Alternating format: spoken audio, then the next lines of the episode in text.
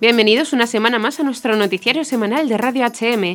Hoy les saludamos Isabel Jordán y Belén Garde.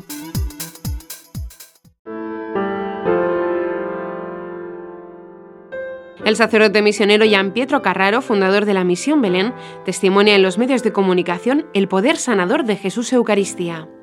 Este misionero desarrolla su labor junto a otros voluntarios en Cracolandia, la tierra del crack, situada en las afueras de Sao Paulo, y llamada así por ser el mayor lugar para la venta y el consumo de esta droga, variante de la cocaína, mucho más barata, adictiva e incluso con peores efectos. La misión Belén durante 13 años de existencia ha beneficiado a más de 100.000 personas y se han producido milagros impresionantes. Actualmente tienen 2.200 camas distribuidas en 170 viviendas, de las que un porcentaje importante están reservadas para personas enfermas, ya sea física o psíquicamente. La clave para su misión la recibieron en Asís, a donde viajaron el primer año de Misao Belén. Frente a San Francisco entendimos una cosa fundamental.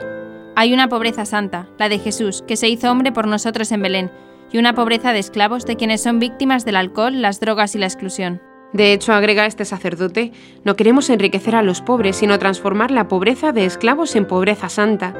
Este es nuestro desafío que llamamos evangelizar el infierno, y lo que hacemos no es trabajo social, sino evangelización. Este sacerdote que llama a los drogadictos y alcohólicos mis hermanos de la calle, les ha llevado un mensaje de esperanza. Jesús ha resucitado y sigue obrando sus milagros con el mismo poder que hace dos mil años. ¿Cómo? Con su presencia eucarística en medio de nosotros. El padre Gian Pietro explica que la primera vez que se acercó a Cracolandia estábamos unas 200 personas en una procesión que encabezaba el Santísimo Sacramento. En un cierto punto había una especie de muro humano, no menos de 500 personas, y en ese momento oré a Nuestra Señora y de repente el muro se abrió. La gente se movió, incluidos los traficantes, y pasamos por el medio. Desde esa noche hemos repetido estas visitas entre los pobres con Jesús Eucaristía y nunca hemos tenido ningún problema. Al llevar a Jesús Eucaristía allí, a ese lugar de miseria y absoluta marginación, en cuyo centro hay una gran imagen de Jesús resucitado, quisimos reafirmar visualmente que Cristo está resucitado y trae la resurrección donde todo habla de muerte. Además, agrega que esto no es solo una teoría bonita, ya que cada vez que visitan Cracolandia con el Santísimo, un promedio de unas 20 personas se une a la procesión y decide entrar en el programa de la Misión Belén para cambiar sus vidas. Tan verdadero es este cambio que hay testimonios asombrosos de conversión, como el del padre Gilson. Hoy es sacerdote, pero que fue drogadicto y uno de los fundadores de Cracolandia. Hace 12 años conoció la misión y fue discerniendo poco a poco su vocación, hasta que el cardenal de Sao Paulo, Odilo Pedro Scherer, lo ordenó sacerdote. O el de Marcio, que antes robaba camiones y acabó en la cárcel, y hoy es el responsable de la red de refugios de la misión. Es el cumplimiento del Evangelio. Una piedra desechada se convierte en una angular.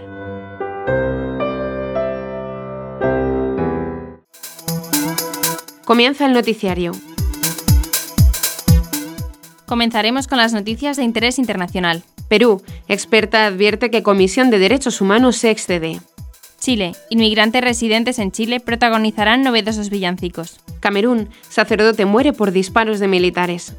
Gran Bretaña, vicepresidente de conservadores británicos, renuncia por poco apoyo a Asia Bibi. Pasaremos después a las noticias nacionales. Archidiócesis de Granada programa actos por el aniversario del fallecimiento de Isabel la Católica. Escuelas católicas preocupadas con la reforma a la ley de educación. Monseñor Munilla, Dios nos quiere felices es lo mismo que decir Dios nos quiere santos. Monseñor Luis Argüello García, nuevo secretario general del Episcopado Español.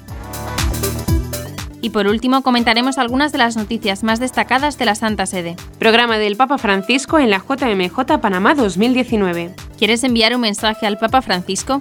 Catequesis del Papa, atención a nuestro corazón, allí nacen los deseos malvados.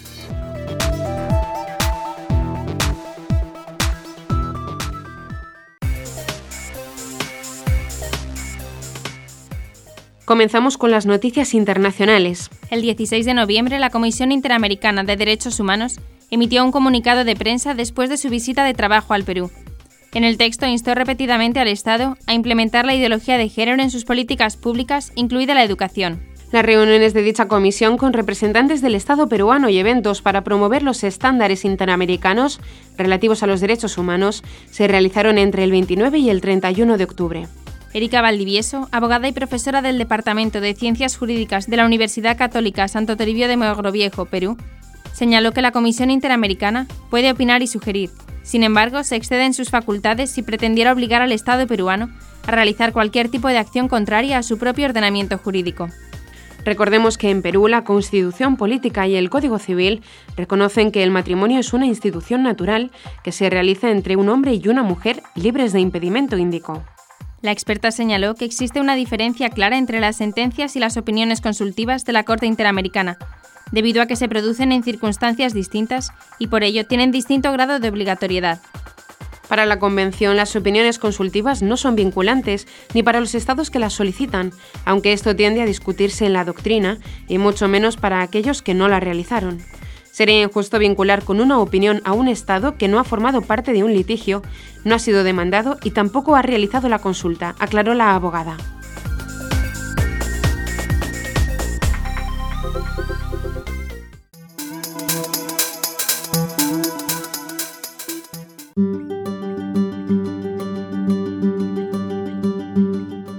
Haitianos y venezolanos serán los protagonistas del noveno concierto de Adviento UC Chile, un Belén para todos, que se realizará el próximo 1 de diciembre. Chile, un Belén para todos, busca traspasar el sentido de la Navidad para plasmarla en el pesebre de Belén y en una comunidad fraternal presente en todos.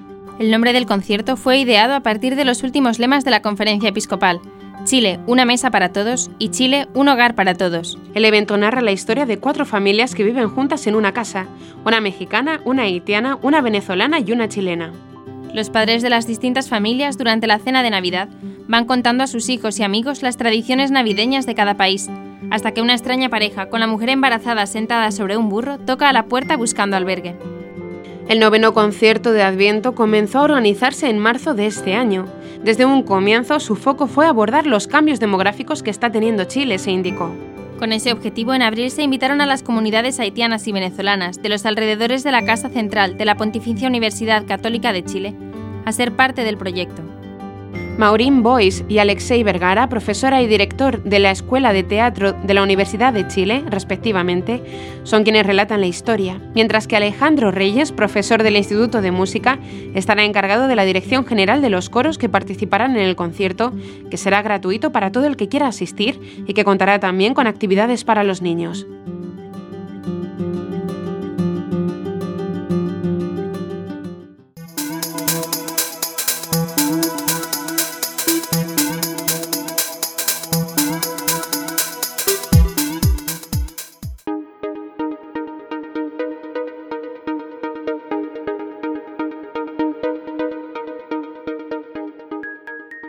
Un sacerdote que servía en Camerún murió por disparos de militares cuando el país africano se encuentra en medio de un conflicto armado que lleva ya algunos años. El padre Cosmas Sombato Ondari falleció el 21 de noviembre en Manfe, una ciudad ubicada en el suroeste del país.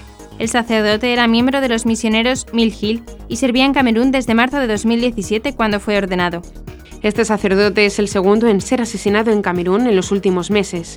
El padre Alexander Sobnougi murió el pasado 20 de julio en la diócesis de Buella, también en el suroeste del país. Asimismo, en octubre un seminarista de 19 años fue asesinado en medio del conflicto en el suroeste, originado por el deseo de algunos grupos de separar las religiones donde se habla inglés de aquellas donde se habla francés. El conflicto ha dejado varios cientos de muertos y provocado que 300.000 personas huyan como refugiadas a Nigeria. Además, en Camerún hay alrededor de 80.000 desplazados internos. De otro lado, en junio de 2017, Monseñor Jean-Marie Benoit Bala, obispo de Bafia, fue encontrado muerto en el río Sanaga después de que se denunciara su desaparición. Los obispos de la conferencia episcopal alertaron que el prelado no se suicidó, fue brutalmente asesinado.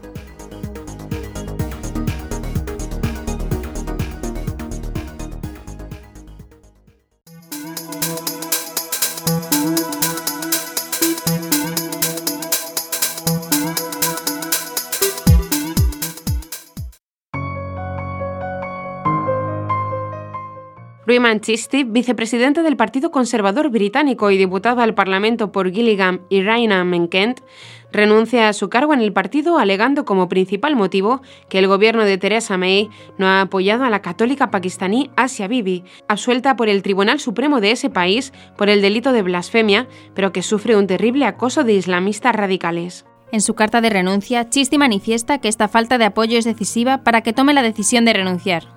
Lo que encuentro chocante es que el gobierno británico haya fallado en la puesta en práctica de los valores fundamentales apoyados por nuestra nación, libertad religiosa, libertad, moralidad para hacer lo correcto, y cuando vemos la injusticia en la que la vida de una persona está en claro peligro y que ha sido perseguida por su fe, hacemos todo lo que podemos para ayudarla. El gobierno no debería esperar a ver si otro país ofrece asilo. Deberíamos haber tenido la convicción para liderar y haber ofrecido asilo, afirma. El exdiputado ya venía trabajando tiempo atrás en el apoyo a Asia Bibi. He trabajado de forma apasionada desde 2012 junto al obispo Michael Nazar Ali, obispo emérito de Rochester, para garantizar que se haga la justicia que fue dictada por el Tribunal Supremo de Pakistán recientemente. Recuerda también Chisti que las reivindicaciones que reclama el gobierno británico sobre Asia Bibi ya habían obtenido el respaldo de 124 diputados de la Cámara de los Comunes y de los Lores.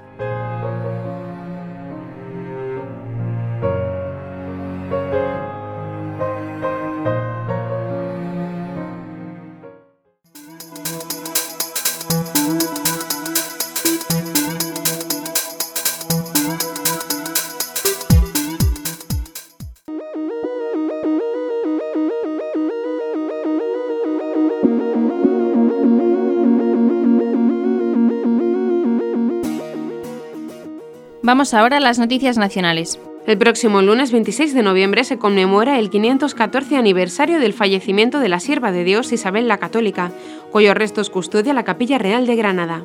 Con motivo de esta efeméride, la Capilla Real de Granada ha programado una serie de actos en la propia capilla que comenzará el domingo 25, Solemnidad de Jesucristo, Rey del Universo, con la Eucaristía de Acción de Gracias por la vida y obra de la Sierva de Dios, esta Santa Misa será a las 10 horas. El día 26, con el título Una hora con la Reina Isabel, se han programado distintos momentos en la Capilla Real que comenzarán a las 19.30 horas con la intervención de su capellán mayor, don Manuel Reyes, con el título El Testamento de la Reina, clave de interpretación de la Capilla Real. Don Manuel Reyes compartirá su intervención con los granadinos y que ya ofreció en el Simposio Internacional celebrado en el mes de octubre en Valladolid, dedicado a la figura y obra de la Sierva de Dios y a América Latina. Asimismo, el martes día 27, la asociación Conoce Granada Paseando organiza una ruta guiada para conmemorar este aniversario del fallecimiento de la reina Isabel la Católica. La ruta guiada lleva por título Siguiendo los Pasos de la Reina y comenzará desde la plaza del Ayuntamiento a las 18.45 horas en dirección a la Capilla Real, donde se realizará la visita guiada. Para participar en esta actividad es necesaria la inscripción previa en el correo electrónico conocegranadapaseando.gmail.com.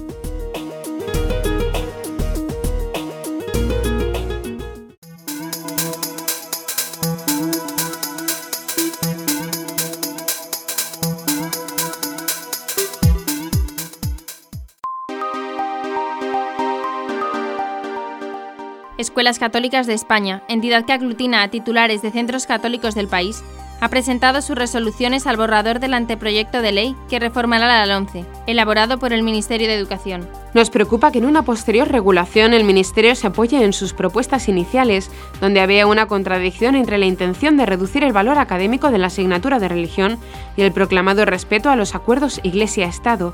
Expresa Escuelas Católicas que agrupa a la Federación Española de Religiosos de la Enseñanza, titulares de centros católicos y de educación y gestión. Asimismo, Escuelas Católicas objeta que se suprima del borrador la expresión demanda social en la planificación de la escolarización y que sea sustituida por una redacción confusa, lo que supone omitir cualquier referencia a la libertad de enseñanza, algo extremadamente preocupante.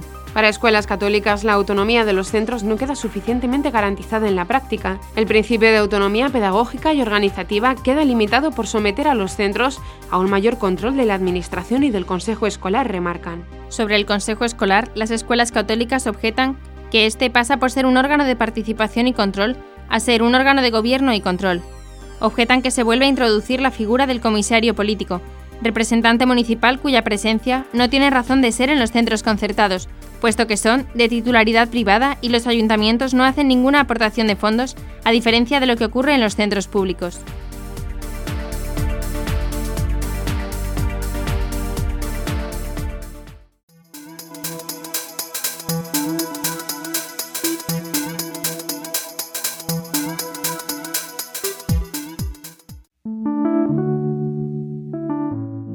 Monseñor José Ignacio Munilla, obispo de San Sebastián, ha publicado el libro Dios te quiere feliz, en la editorial Palabra, en el que habla sobre la santidad, la felicidad, el amor, la fe, el discernimiento de la vocación, entre otros.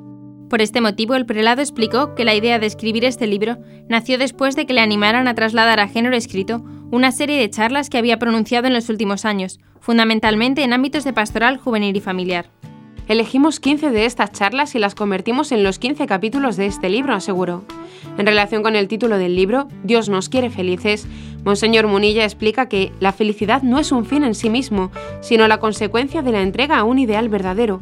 Por lo tanto, Dios quiere que seamos felices por el camino del descubrimiento de nuestra vocación y la entrega a ella.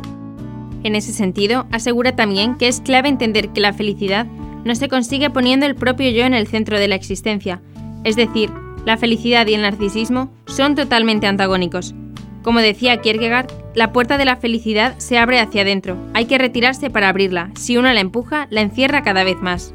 En el libro también se habla sobre la santidad y según precisa el prelado, la tesis central de este libro es que la felicidad y la santidad no son dos cosas distintas, sino una misma realidad.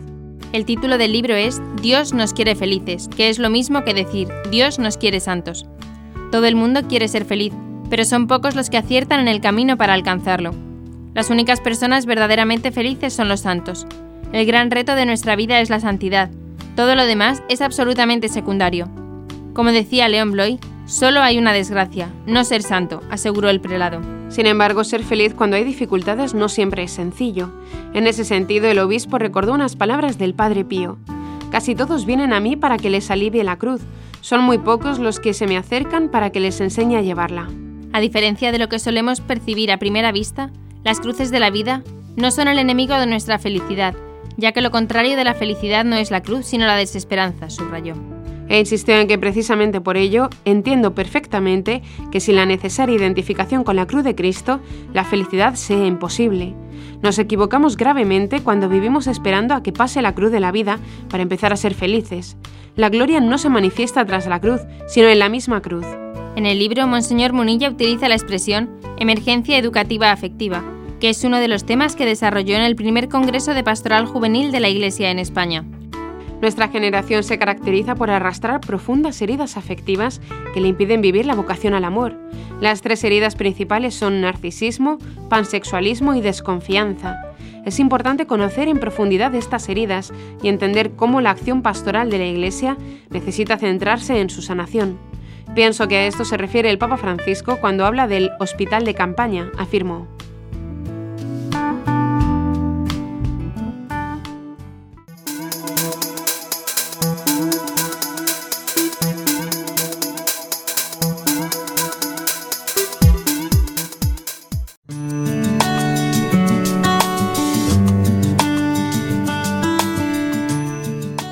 Miércoles 21 de noviembre, los obispos reunidos en la 112 Asamblea Plenaria de la Conferencia Episcopal Española han elegido a Luis Argüello García, obispo auxiliar de Valladolid, quien ocupará el cargo durante cinco años.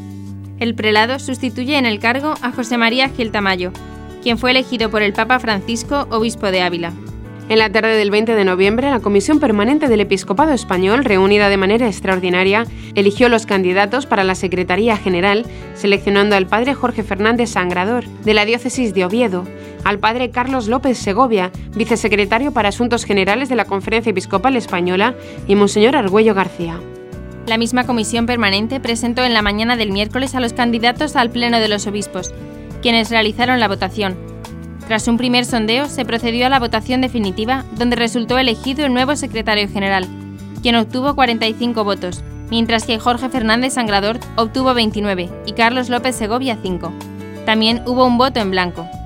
El prelado, compareciendo ante los medios de comunicación, una vez fue elegido como nuevo secretario general de la Conferencia Episcopal Española, recordó que la Secretaría es un instrumento al servicio de los hermanos obispos y por esta razón su principal labor será escuchar.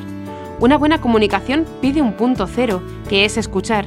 Escuchar lo que de alguna forma viene de la sociedad y en mi caso concreto a la hora de ser portavoz de una comunión fraterna, que es la de los obispos de España. Escuchar lo que los obispos piensan, dicen.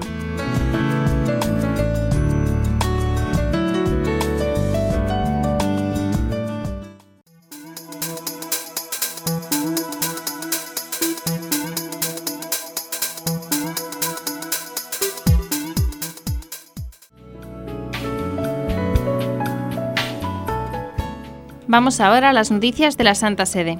Este 20 de noviembre fue presentado el programa oficial de la visita apostólica del Papa Francisco a Panamá con ocasión de la Jornada Mundial de la Juventud, que se realizará del 23 al 28 de enero de 2019. La presentación fue hecha en conferencia de prensa por el arzobispo de Panamá, Monseñor José Domingo Ulloa Mendieta. Entre los actos que realizará el Papa está la ceremonia de acogida y apertura de la JMJ en el campo Santa María la Antigua, con un discurso del Santo Padre el jueves 24 de enero a las 17 horas. El viernes 25 de enero tendrá lugar una liturgia penitencial con los jóvenes privados de libertad en el Centro de Cumplimiento de Menores Las Garzas de Pacora, con la homilía de mano del Santo Padre. Ese mismo día por la tarde se celebrará un Vía Crucis con los jóvenes en el campo Santa María la Antigua, cinta costera, y el Santo Padre dirigirá un discurso a todos los presentes.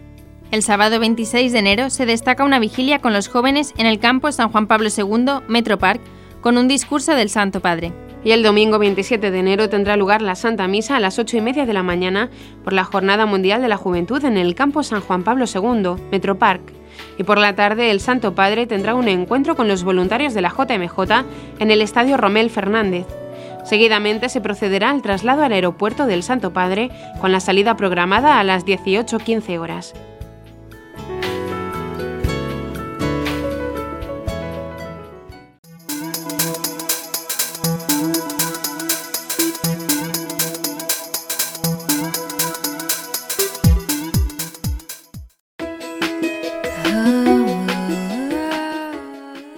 Muchas las personas que desean compartir con el Santo Padre alguna experiencia, transmitir una inquietud o simplemente agradecerle por guiar la Iglesia, pero no saben cómo hacer llegar sus mensajes al pontífice.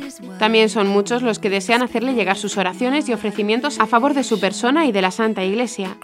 A causa de estas necesidades que van en aumento, y para todos ellos, el Vaticano ha difundido esta dirección postal para que envíen directamente sus cartas al Papa Francisco. A su Santidad Papa Francisco, Secretaría de Estado Palacio Apostólico Vaticano. Código postal 00120 Ciudad del Vaticano.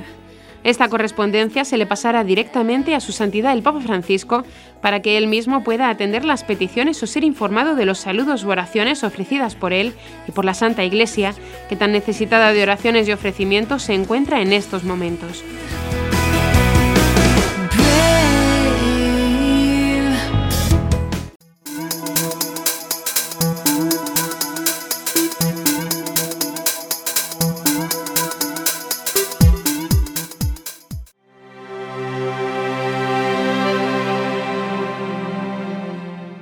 Tal como lo dijo el Señor Jesús, en el corazón del hombre nacen los deseos malvados y la impureza del hombre, que lleva a la destrucción de su relación con Dios.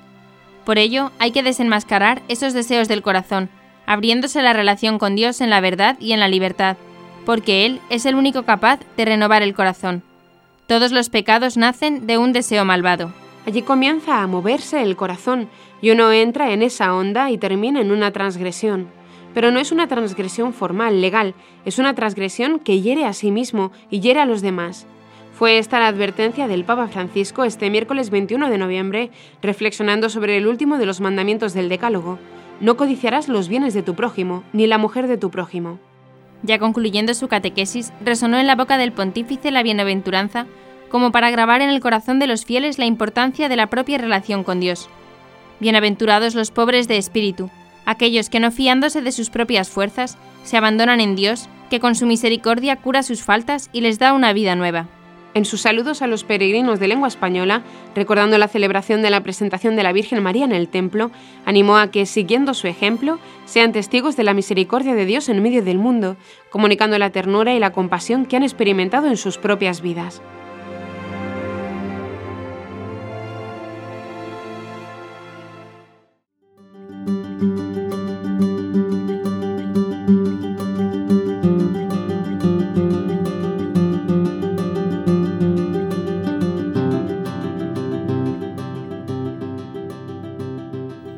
Escuchamos las palabras que el Papa pronunció en esta ocasión.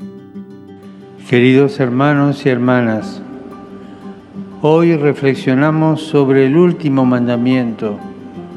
No codiciarás los bienes de tu prójimo ni la mujer de tu prójimo. A simple vista parece coincidir con los mandamientos no cometerás adulterio o no robarás.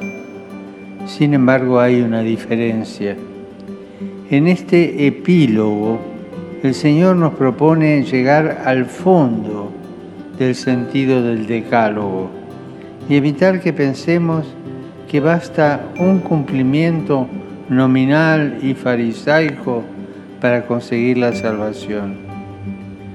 La diferencia estriba en el verbo empleado no codiciarás. Con este verbo se subraya que en el corazón del hombre, como dice Jesús en el Evangelio, nace la impureza, nacen los deseos malvados que rompen nuestra relación con Dios y con los hombres. Por eso nos engañamos a nosotros mismos si pensamos que nuestra debilidad se supera solo con nuestras fuerzas en virtud de una observancia externa. Debemos suplicar como mendigos la humildad y la verdad que nos pone frente a nuestra pobreza para poder así aceptar que solo el Espíritu Santo puede corregirnos, dando a nuestros esfuerzos el fruto deseado. Esa verdad, esa apertura auténtica y personal a la misericordia de Dios que nos transforma y nos renueva. Bienaventurados los pobres de espíritu, aquellos que, no fiándose de su propia fuerza, se abandonan en Dios, que con su misericordia cura sus fallas y les da una vida nueva. Saludo cordialmente a los peregrinos de lengua española, en modo particular a los grupos provenientes de España y América Latina. En este, día que celebramos la presentación de la Virgen María en el templo, los animo a que siguiendo su ejemplo sean testigos de la misericordia de Dios en medio del mundo, comunicando la ternura y la compasión que han experimentado en su propia vida. Muchas gracias.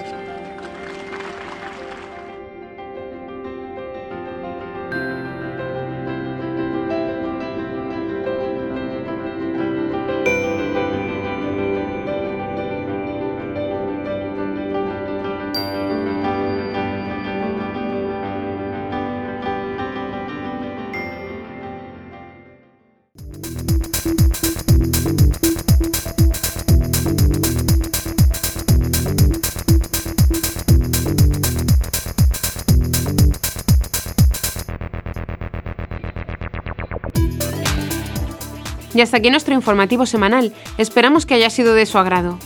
Recuerden que pueden seguir escuchándonos siguiendo el resto de nuestra programación en directo a través de la web www.radiohm.net. En ella podrán encontrar también distintos podcasts con los informativos anteriores y otros audios que también pueden ser de su interés. Seguiremos estos días informando de las noticias de la Iglesia y del mundo a través de nuestros breves espacios informativos que les ofrecemos todos los días, cada media hora aquí, en Radio HM 88.9 FM y HM Televisión. Ayer, hoy y siempre la verdad. Gracias por habernos acompañado. Les han informado Isabel Jordán y Belén Garde. Hasta la próxima semana.